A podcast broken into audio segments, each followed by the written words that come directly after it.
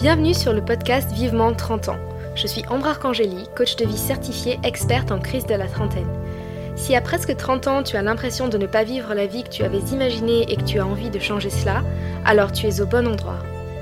Au travers de mon expérience personnelle, de témoignages d'invités et de techniques de coaching, je vais te montrer comment faire les changements nécessaires dans ta vie avec grâce et agilité. Être un trentenaire accompli ne rime pas forcément avec avoir un job à responsabilité, être propriétaire, marié et un bébé en route. Avoir 30 ans et être épanoui, c'est surtout créer et mener la vie de ses rêves à soi. Alors, c'est parti pour l'aventure. Bonjour à tous, j'espère que vous allez bien. Euh, moi ça va super et donc ça fait plusieurs semaines que j'ai pas publié de podcast. Il y avait, il y a eu les fêtes de Noël, j'étais en vacances en Islande et c'est vrai que pendant les vacances, euh, je me suis dit, à mon retour, je dois faire un épisode de dingue. J'ai envie de faire un épisode de dingue. Et plus je cogitais pendant les vacances, et plus j'angoissais parce que tous les sujets intéressants que j'avais envie d'aborder ne me paraissaient pas assez bien. Pas qu'ils soient inintéressants, mais j'avais peur que ma façon de les aborder et de vous les transmettre ne soit pas assez bien. Et c'est vrai que quand j'écris un podcast, euh, j'ai envie d'aller au bout des choses et euh, de les apporter différemment, sous un autre angle. Parce que oui, il existe plein de, enfin, des dizaines de podcasts sur la confiance en soi, sur l'action, sur le perfectionnisme, sur les traumatismes. Et donc, à chaque fois que j'essaye de rédiger un podcast, j'ai cette idée en tête d'aller vraiment plus loin et de vous donner de nouvelles clés. Et hum, plus je réfléchissais euh, au sujet que vous voulez aborder, et plus j'angoissais en fait. Euh, je, je, me demandais mais quel sujet pourrait être assez bien? Et donc pour aller au-delà de cette peur, je me suis dit, quoi de mieux que de faire un podcast sur le perfectionnisme? Et au lieu de cogiter pendant des jours sur le podcast, j'ai juste décidé de m'y mettre, de l'écrire. Et pas de l'écrire euh, mot pour mot, de faire un script très compliqué. Là, j'ai juste quelques points importants que j'avais envie d'aborder avec vous avec toi. et si c'est pas parfait, ben tant pis. L'important c'est que tu aies l'information et les clés pour avancer. Et hum, c'est vrai qu'il y a déjà plein de podcasts sur le perfectionnisme et dans cet épisode, j'ai envie d'aller plus loin. Pas juste de te donner des conseils sur comment euh, dégommer ton perfectionnisme, parce que on en voit plein des épisodes comme ça où on te dit euh, détache-toi du regard des autres, euh, passe à l'action sans réfléchir. Mais le but ici, c'est de comprendre vraiment d'où il vient pour que tu te comprennes mieux pourquoi ce mécanisme euh, est là en toi et surtout pour enlever les blocages de ton subconscient pour que tu n'appliques pas déjà les conseils qu'on te donne de façon automatique et qui, surtout qu'il n'y ait pas de, résistance, que ça n'aille pas à l'encontre de ton subconscient. Euh, et puis que ça marche surtout, pour que ce soit au niveau de ton subconscient qu'on débloque tout ça et ça va te permettre justement de te délester de cette charge vraiment facilement avec aisance, que ce soit naturel de ne plus être perfectionniste. Parce qu'on sait que 95% de, qui on est, de nos pensées, de nos actions, c'est du subconscient. Et les 5% qui restent, c'est du conscient. Donc autant, travailler sur le subconscient. Parce que au final, le perfectionnisme, c'est un mécanisme inconscient qui a vraiment des causes profondes qui remontent à l'enfance et euh, que de les identifier, ça va vraiment te permettre de, de débloquer tout ça. Donc le perfectionnisme, déjà, est-ce que c'est vraiment une qualité? Alors bien évidemment que non. Et dans ma vision des choses, le perfectionnisme, c'est vraiment d'avoir un niveau d'attente irréaliste et de s'imposer des standards personnels extrêmes. C'est juste, c'est pas seulement euh, vouloir que tout soit parfait, c'est vraiment d'avoir un niveau d'attente irréaliste. Il y a des choses extrêmes. Parce que le perfectionnisme, c'est pas la recherche de l'excellence, mais dans le perfectionnisme dont je parle ici, il y a vraiment cette dimension de recherche de l'inatteignable, de l'inaccessible, d'avoir la routine du matin parfaite, parfaite, mais clairement impossible à mettre en œuvre, par exemple, à moins de se lever à 4 heures du matin, d'avoir le corps parfait mais clairement inatteignable à moins de s'infliger un, régime euh, de fou, euh, de, de, rendre, euh, je sais pas, des choses au boulot à moins de travailler des jours et des jours dessus. Et je me suis rendu compte qu'au final j'étais perfectionniste. Je, je pensais pas du tout l'être parce que parfois je, je vais vite dans ce que je fais. En début d'année, j'aime bien me poser et euh, faire mon, planning de la semaine, c'est-à-dire euh, noter ce à quoi j'aimerais que ma semaine ressemble et euh, ensuite organiser mon emploi du temps autour de ça. Et en faisant ça, j'ai en notant, il faut que j'aille à la piscine, que je m'occupe de mes clients, que je fasse le podcast, que je vois mes amis, du yoga le soir, du pilates le matin, que je batch cook tous mes repas. En voyant ça, et une fois terminé, j'ai ressenti une énorme pression. Parce que clairement, cet objectif n'était pas atteignable. Et au lieu de me motiver, ça me stressait plus qu'autre chose en fait. Et le perfectionnisme, c'est aussi d'attendre le moment parfait avant de se lancer dans une nouvelle carrière. Le mec parfait avant de s'engager. Donc vraiment, le perfectionnisme, c'est contre-productif. Et dans une société qui glorifie la perfection, l'excellence, dire que, et assumer surtout que on n'est pas perfectionniste, ça peut mettre mal à l'aise. On peut avoir un peu honte quoi euh, Moi, je n'aspire pas à la perfection. Donc il y a vraiment un, un biais sociétal déjà, et surtout, c'est vraiment très important euh, de s'en détacher. Parce que au final, le perfectionnisme, c'est la cause. Les réels problèmes, c'est que le, perfectionnisme, enfin les conséquences du perfectionnisme, c'est euh, l'inaction, l'immobilisation, l'impossibilité de prendre des, prendre des décisions, une sorte de paralysie. Et c'est pas juste une paralysie neutre en fait, c'est un sentiment de, de lourdeur, de tiraillement, d'angoisse. Enfin bref, c'est vraiment l'angoisse. C'est vrai que moi, mon perfectionnisme, il m'a fait plus de tort qu'autre chose. Et euh, dans, au sein de mes clientes, euh, de mes amis, de, de, mon entourage, je vois euh, des personnes qui attendent le mec parfait avant de se poser, d'avoir le job parfait avant d'être heureuse ou heureux, d'attendre le moment parfait pour faire un gosse. En reconversion pro aussi, c'est j'attends par exemple de tout connaître par cœur, de ma nouvelle formation, d'avoir mon site, mes cartes de visite, mon cabinet, tout avant de me lancer. Et je pense que la qualité qu'on confond peut-être avec le perfectionnisme, c'est le fait d'être consciencieux. Parce qu'une personne, quand elle est consciencieuse, elle s'impose des standards d'excellence, mais qui restent humainement possibles à atteindre. La personne consciencieuse, elle sait, par exemple, doser ses efforts et aussi établir des priorités, mais sans vraiment négliger l'importance des détails. La personne consciencieuse, elle demeure, euh, elle est flexible, elle sait ajuster ses propres exigences selon le contexte et l'importance. Elle est aussi autocritique, je pense, la, personne consciencieuse. Elle accepte ses propres erreurs et surtout cherche à les corriger. Alors que le perfectionnisme va se flageller, par exemple, euh, à la moindre erreur. Et c'est vrai que la personne consciencieuse, elle éprouve du plaisir et de la satisfaction dans la réalisation de ses projets et dans l'atteinte de ses objectifs personnels. Alors que le perfectionnisme, même le perfectionniste, pardon, même s'il atteint euh, et réalise ses projets, il y a toujours ce caractère d'insatisfaction. Je ne sais pas si tu te reconnais là-dedans, mais moi, ça me parle beaucoup. Et euh, donc voilà un peu les différences entre le perfectionnisme, perfectionniste, et la personne consciencieuse. Mais au final, il vient d'où ce perfectionniste? Ce perfectionnisme, je vais y arriver. Est-ce qu'on est comme ça? Est-ce qu'on évolue comme ça? Est-ce que hum, ça se développe au fil du temps? Alors apparemment, selon plusieurs études, le, perfectionnisme, c'est un trait de personnalité qui peut être héréditaire. Alors ça, j'en avais aucune idée, mais c'est en faisant des recherches pour le podcast, justement, que j'ai réalisé ça. Et hum, ce qui est héréditaire n'est pas exactement, tout à fait, le trait de perfectionnisme. Si par exemple on a des parents euh, qui sont euh, très maniaques euh, et qui nous transmettent un trait de personnalité, on peut avoir par exemple une tendance à l'ordre, à la propreté, être un petit peu maniaque. Mais par contre, le, perfectionnisme obsessionnel, celui dont on vient de parler, celui qui nous fait du tort, c'est un traumatisme développemental, c'est-à-dire c'est un traumatisme qui a eu lieu lors de notre enfance. Et hum, donc même si on est prédisposé au perfectionnisme, le perfectionnisme n'est, enfin le, la tendance à l'ordre, à la propreté n'est pas obligatoirement, hum, ne mène pas obligatoirement au perfectionnisme si on n'est pas traumatisé. Mais si vous l'êtes, donc ça va se tourner en perfectionnisme hum, obsessionnel. Et donc, quelle est la peur au fond? Quelle est la vraie peur du perfectionniste? Parce que c'est ça aussi un traumatisme. Un traumatisme, ça va ancrer une peur qu'on n'avait pas au début ça va l'ancrer au fond de nous.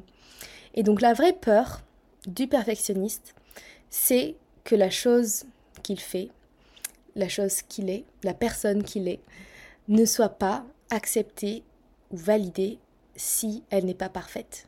Que si cette chose faite n'est pas parfaite, si la personne euh, qu'il est n'est pas hum, parfaite non plus. Et un des premiers traumatismes, donc il y a vraiment deux... Hum, il y a vraiment deux traumatismes qui peuvent être à la, à la base de ce perfectionnisme. Tout d'abord, le premier trauma, c'est que ça vient du fait qu'on a eu en grandissant un manque d'amour inconditionnel de la part de nos parents ou de ceux qui nous ont éduqués, de ceux auprès desquels on a grandi. C'est-à-dire que on t'a peut-être inculqué que si c'était pas parfait, alors ce n'était pas bien, alors ce n'était pas digne d'amour. Et il se pourrait que tes parents euh, avaient un, style de un style de parent autoritaire, un peu combiné à un amour conditionnel. Euh, et ça, ça va contribuer au développement d'un perfectionnisme chez l'enfant. Peut-être que tu as des souvenirs de tes parents qui te contraignaient à faire quelque chose en échange de leur amour, de leur fierté. Par exemple, euh, de ressentir euh, leur amour intense si tu avais des bonnes notes à l'école, mais par contre, euh, tes parents devenaient distants euh, dès que c'était plus le cas. tes parents t'approuvaient, te validaient, étaient fiers de toi si tu étais d'accord pour pratiquer tel ou tel sport, suivre telles études, exceller au violon par exemple. Vraiment d'obéir sans avoir une volonté propre et par exemple ne jamais réclamer quelque chose euh, parce que ça se fait pas par exemple. Et hum, donc te, te, forcer un petit peu. Et donc dès que tu te comportais bien ou que tu réussissais quelque chose tes parents te valorisaient. Parce que justement tu faisais quelque chose de parfait à leurs yeux. Et puis ainsi de suite pour la prochaine chose, la contrainte recommençait euh, la fois d'après et tu avais besoin de prouver à nouveau que tu méritais l'amour de tes parents, donc tu te pliais à nouveau à leurs désirs en faisant fi des tiens peut-être et, hum, et tu te demandes en fait, encore maintenant peut-être, ce qu'il faut que tu fasses pour mériter cet amour. Quand est-ce que tu auras assez fait, assez travaillé, assez perfectionné qui tu es, ce que tu fais, pour être enfin digne d'être accepté et aimé. C'est quelque chose que tu as vécu dans ton enfance et que tu es en train de reproduire maintenant. Et le caractère inatteignable des objectifs que qu'on se fixe, que tu te fixes, peut-être en tant que perfectionniste, se retrouve dans le caractère inatteignable de l'amant de tes parents. Que malgré tout ce que tu fasses, tu vas peut-être être toujours dans cette quête sans fin cette quête de validation, cette quête d'amour inconditionnel. Alors, petite précision, je ne blâme pas complètement les parents ou les personnes qui, qui nous éduquent. Ça peut être une des causes, mais le plus souvent, c'est ça que je vois euh, chez mes clients. Et maintenant encore, tu as peut-être peur de ne pas être accepté, aimé ou vu, validé pour ce que tu fais, pour ce que tu es. Euh, que ce que tu vas être, faire, euh, créer ne sera jamais assez bien et donc tu cherches toujours à faire mieux, à atteindre cette perfection. Mais une perfection qui n'existe pas en fait et qui ne te fera que te frustrer et attaquer surtout ton estime de toi. Et donc peut-être que tu te reconnais là-dedans, que ça te permet d'avoir un peu des déclics et de comprendre euh, les sources de ton perfectionnisme. Et si c'est le cas, c'est déjà un énorme pas pour t'en défaire, de comprendre la cause. Parce que la vraie croyance, derrière le perfectionnisme, c'est si ce n'est pas parfait, alors ça ne mérite pas d'être aimé. Essaye de te demander est-ce que c'est une pensée que tu as dans ta tête? Quand tu hésites de quand tu hésites à faire quelque chose, quand tu hésites à créer ou à être, est-ce que tu te dis euh, ce n'est pas assez bien, euh, je ne suis pas parfait donc je ne mérite pas d'être aimé, je ne suis pas digne d'être aimé? Pose-toi cette question. Et donc pour aller plus loin, et j'ai envie de faire comme si j'étais en coaching avec toi et de te demander, est-ce que tu as le souvenir, tu as un souvenir d'avoir eu euh, un amour conditionnel de la part de tes parents? Est-ce que tu as un souvenir qui illustrerait ça? Donc un, souvenir de ton enfance, même si c'est juste un vague souvenir d'un moment où tu as dû prouver ta valeur sous condition. Un moment où si tu faisais quelque chose, alors tu allais être aimé. Et si tu ne le faisais pas, alors tu n'allais pas l'être. Ça peut être aussi euh, Si tu fais quelque chose, tu es, tu es gentil. Si tu ne fais pas quelque chose, tu es méchant. Ça peut être par rapport au fait d'avoir eu des bonnes notes, ou d'avoir un parent en colère euh, au lieu d'être compréhensif. Et encore une fois, je ne blâme pas tes parents, je suis sûre que tes parents ont fait du mieux qu'ils ont pu. Et puis, un traumatisme n'a pas besoin d'être quelque chose de très violent pour nous imprégner. Peut-être tu as l'impression... Tu as eu l'impression que, que, ta mère, par exemple, était plus gentille avec toi quand tu étais toute belle, bien coiffée, mince et parfaite? Peut-être que tes parents t'ont comparé à d'autres et que tu as essayé de changer qui tu étais pour avoir leur validation, pour atteindre euh, cette perfection? Et encore une fois, perfection qui restait inatteignable en fait, parce que ça recommençait à chaque nouvelle occasion. Tous les jours, il y avait une preuve que tu n'étais pas assez bien, que ça ne suffisait pas, que tu n'étais pas encore parfait. Deuxième exercice, demande-toi est-ce que toi-même, tu es euh, un peu dur et intolérant envers les autres? Parce que ta façon d'aborder les autres, c'est qu'un qu'un reflet de la façon dont tu te traites toi-même, de ton système de valeurs. Donc, est-ce que toi aussi, tu attends la perfection des autres? Est-ce que tu, as de très hauts standards? Est-ce que tu juges les gens euh, Et je dis ça avec beaucoup de bienveillance. Hein, est-ce que toi, tu juges les gens aussi euh, quand euh, quelque chose n'est pas assez bien, quand quelque chose n'est pas parfaite? Parce que hum, d'essayer de comprendre ça de toi vis-à-vis des autres va t'aider à te comprendre toi-même. Le deuxième traumatisme, maintenant qu'on va aborder, c'est euh, qui peut expliquer justement ton perfectionnisme, c'est le fait d'avoir reçu une punition quand tu étais enfant complètement disproportionnée par rapport à ce que tu faisais. Tes parents, par exemple, te punissaient durement à chaque fois que tu faisais quelque chose qui considérait comme euh, une faute. Et donc ça signifie que tu as grandi avec des parents qui étaient critiques et qui manquaient d'empathie. Et hum, encore une fois, il n'est pas rare que de tels parents euh, te comparent aux autres et te fassent sentir aussi que tu n'es jamais assez. De, aussi, il n'est pas improbable qu'ils aient essayé de, contrôler ta façon de faire et d'essayer d'imposer leur manière sur toi comme étant la, meilleure, qu'ils aient écrasé euh, toute ta créativité et ton expression et t'a rendu un peu rigide dans tes manières et incapable de voir euh, qu'il y a plus d'une façon de faire bien les choses. Donc tes parents ont peut-être contrecarré ta, ta spontanéité, ton expression, parce qu'ils te trouvaient aussi indiscipliné. Et donc ils t'ont inculqué qu'il n'y avait qu'une seule façon de bien faire les choses. Et donc maintenant, quand tu vas faire quelque chose par toi-même, tu vas attendre, tu vas vouloir une validation extérieure. Validation extérieure que tu n'auras pas parce que ben, souvent on n'a pas la validation qu'on attend ou c'est pas quelque chose qui, qui nécessite d'être validé. Et donc vu que tu n'as pas ou tu n'auras pas cette validation, tu te dis mais ce ne sera pas parfait. Quoi que je fasse, ce ne sera pas parfait. Je n'aurai pas un retour parfait de tout ce que je fais. Et donc tu n'as pas été autorisé à être toi-même. Si tu essayais d'être toi-même, on te remettait en place. Et donc maintenant, tu doutes de tout ce que tu fais. Tu as peur d'être contrecarré à nouveau et de ne pas être, être accepté dans tout ce que tu fais. Donc, voici les deux traumatismes euh, les plus présents euh, qui peuvent causer un perfectionnisme. Donc, je, récapitule. Le premier traumatisme, c'est le fait d'avoir reçu un amour conditionnel de tes parents. Et le deuxième traumatisme, c'est d'avoir eu, euh, d'avoir été puni de façon complètement disproportionnée et un peu euh, bridé dans, dans l'expression de qui tu étais euh, par tes parents par rapport à ce que tu faisais. Et donc maintenant, tu penses qu'il n'y a qu'une seule façon de faire bien les choses. Donc ça, c'est vraiment les causes. C'était très important de les comprendre pour que tu conscientises ton perfectionnisme et que tu en comprennes les racines.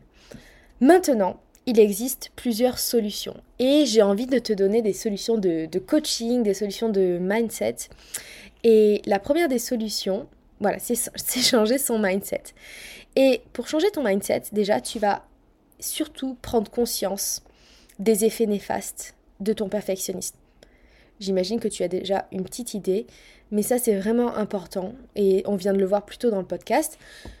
Essaye de te demander de faire une liste de toutes les choses qui, euh, que le perfectionnisme t'empêche de faire.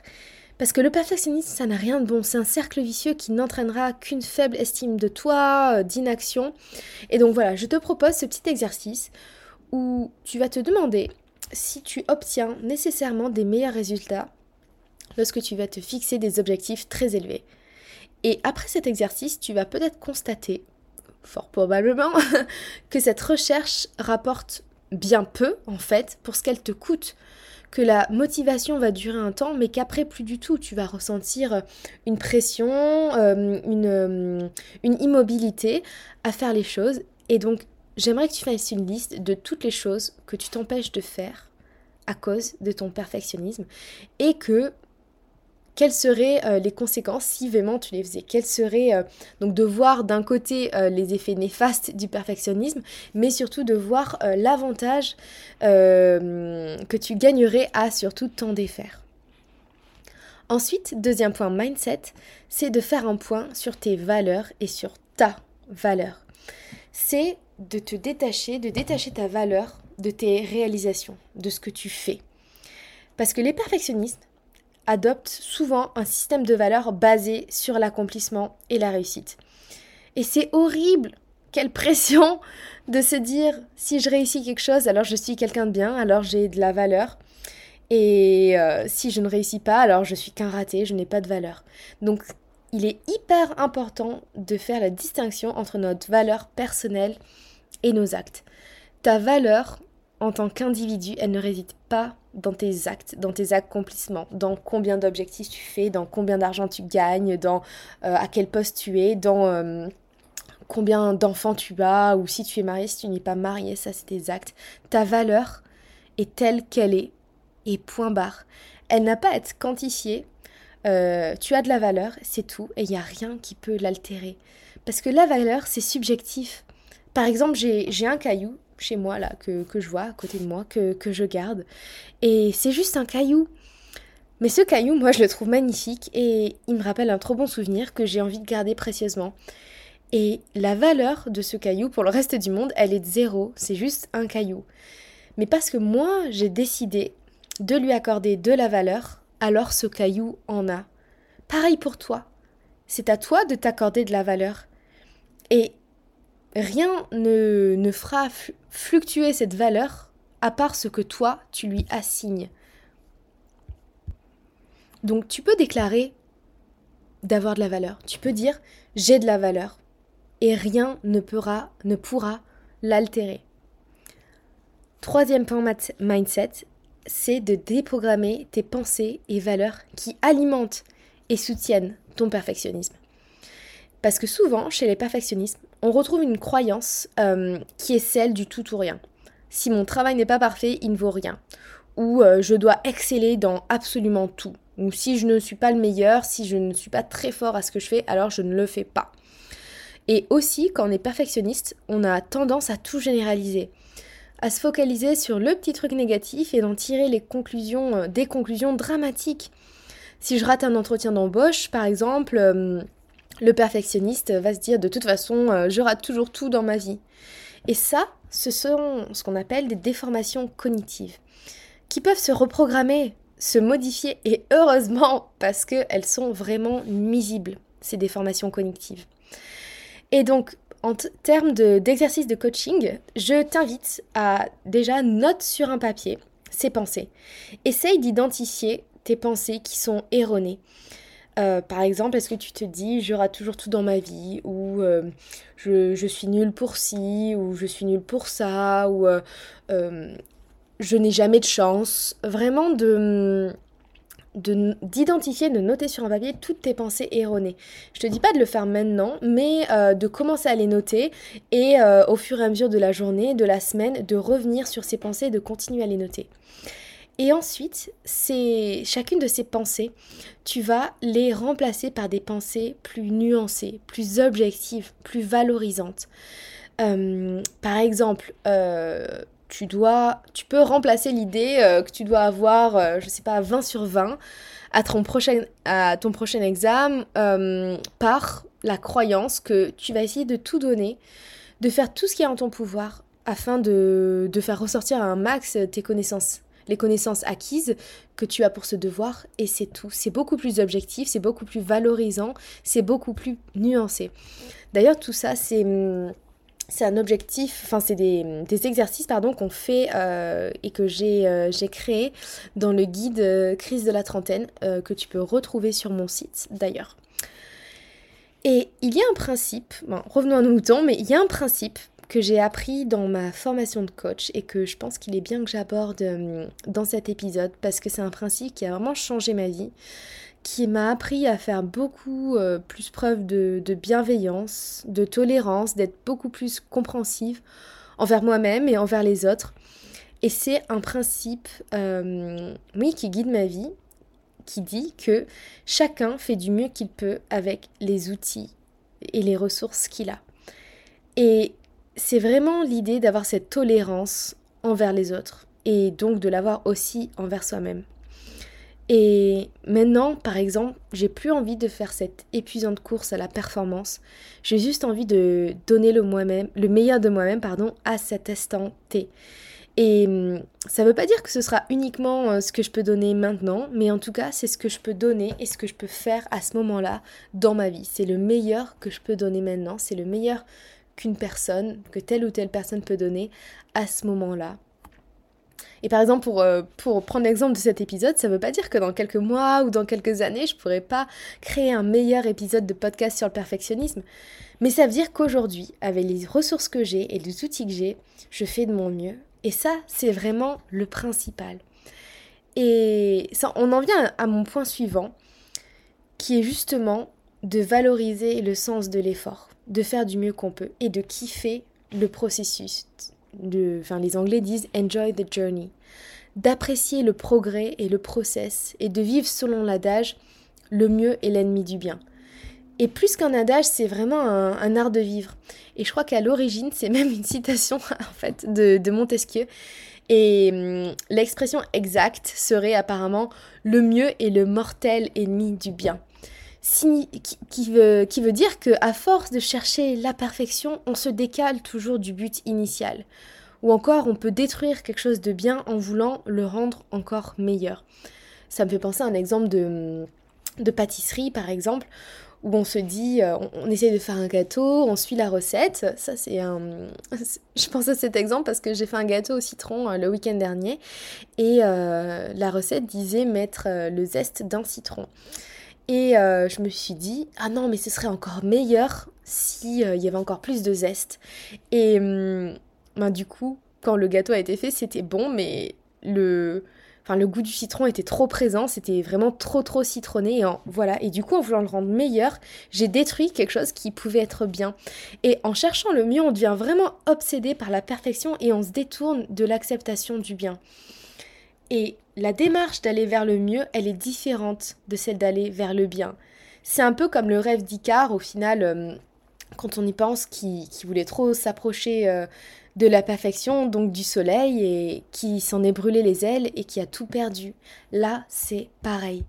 Donc vraiment, l'importance d'être bienveillant envers soi et de, et de kiffer le processus. Le, point, le prochain point mindset que je peux t'apporter, c'est le fait d'aimer l'imperfection. C'est le fait d'apprendre à aimer inconditionnellement et d'accepter les choses telles qu'elles sont. Si tu as vécu, si tu as souffert de cet amour euh, conditionnel, c'est à toi maintenant, en te donnant à toi ton amour inconditionnel et en aimant inconditionnellement certaines choses que tu vas sélectionner, que tu vas réussir à guérir de cet amour conditionnel. Et je te demande, est-ce qu'il y a des choses imparfaites dans ta vie que tu aimes quand même. Est-ce que tu aimes très fort euh, ton chien, par exemple, qui n'est pas très beau, euh, mais euh, c'est ça qui fait justement son petit charme. Ou est-ce que tu aimes, je sais pas, tes amis qui ont un humour un peu pourri, mais c'est ça que tu adores chez eux. Ou un mug, je pense à un mug trop moche dans lequel tu bois ton café tous les matins, mais tu l'aimes parce que c'est le tien, Essaye de, penser à toutes ces choses imparfaites qu'il y a dans ta vie, mais que tu aimes quand même. Et le but ici, c'est de te montrer qu'on peut faire quelque chose d'imparfait et que ce soit génial quand même. Que même si c'est imparfait, ça peut être aimé et apprécié pour ce qu'il est.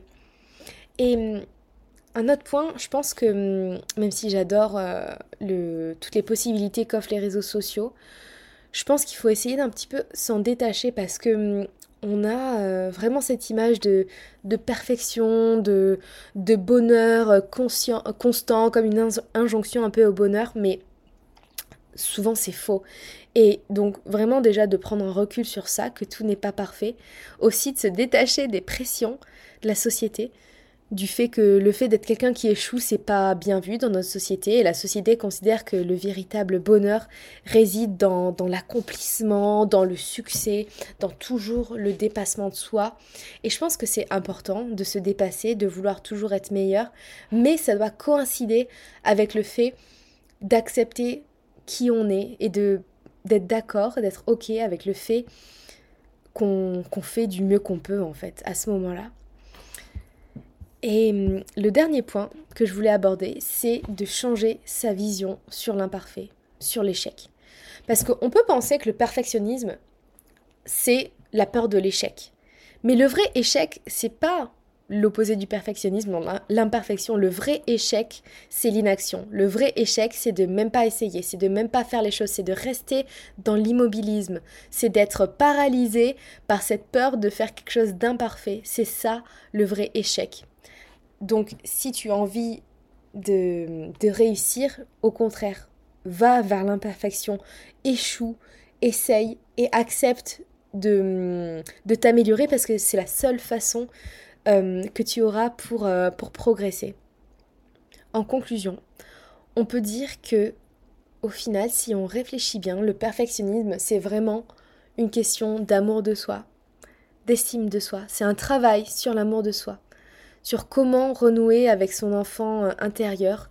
Et je pense qu'il faudra tout un épisode pour ça, pour parler de ce sujet, parce que c'est un sujet très vaste. Mais il faut d'abord que tu apprennes à t'accepter toi-même, à accepter ta propre imperfection toi-même, et tu verras que tu n'auras plus besoin de l'acceptation et de la validation extérieure. Et une fois que tu seras libéré du perfectionnisme, il y aura comme une chape de plomb qui va se lever de tes épaules. Et à 30 ans, encore une fois, le perfectionnisme, ça peut mener à l'inaction, à se sentir bloqué. Ça peut encore plus te faire stresser et d'avoir l'impression de ne pas avancer par rapport à tes amis. Et par exemple, j'ai une cliente qui est célibataire, qui a 33 ans, qui a envie d'enfant, mais qui est complètement perfectionniste. Euh, et, et, du coup, elle a de très grandes attentes concernant son futur partenaire. Et c'est vrai que son perfectionnisme l'handicape complètement, parce que sa recherche du mec parfait reste évidemment euh, infructueuse. Et donc c'est hyper contre-productif par rapport à ses envies d'avoir des enfants bientôt.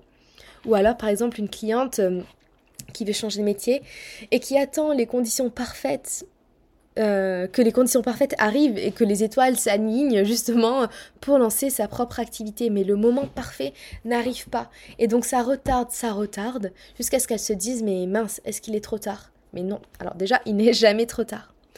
Donc là, je viens de te donner plein de conseils pour te libérer de ton perfectionnisme, pour que tu comprennes surtout les causes et que tu travailles sur ton mindset pour t'en libérer et tendre à être plutôt consciencieuse et consciente si c'est le souci du détail qui t'importe.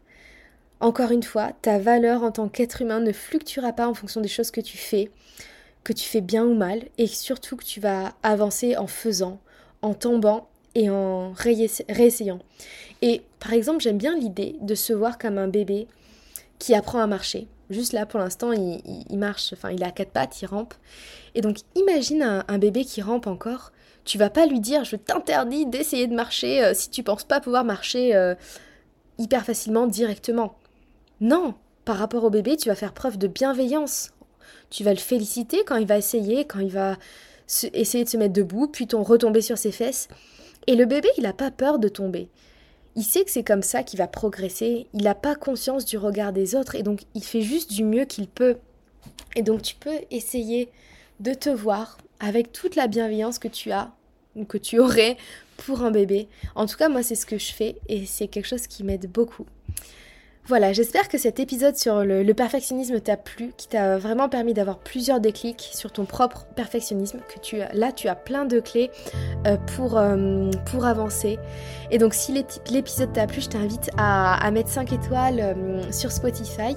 Et sinon, on se retrouve sur, sur mon Instagram, sereine.ambre, pour voilà, des nouvelles un peu, un, peu, un peu tous les jours, ou sur mon site web si tu as envie qu'on travaille ensemble pour le coaching, si tu as envie de télécharger mon guide de la trentaine, voilà, ou si tu as juste envie de m'envoyer un message, je serai ravie euh, de te répondre.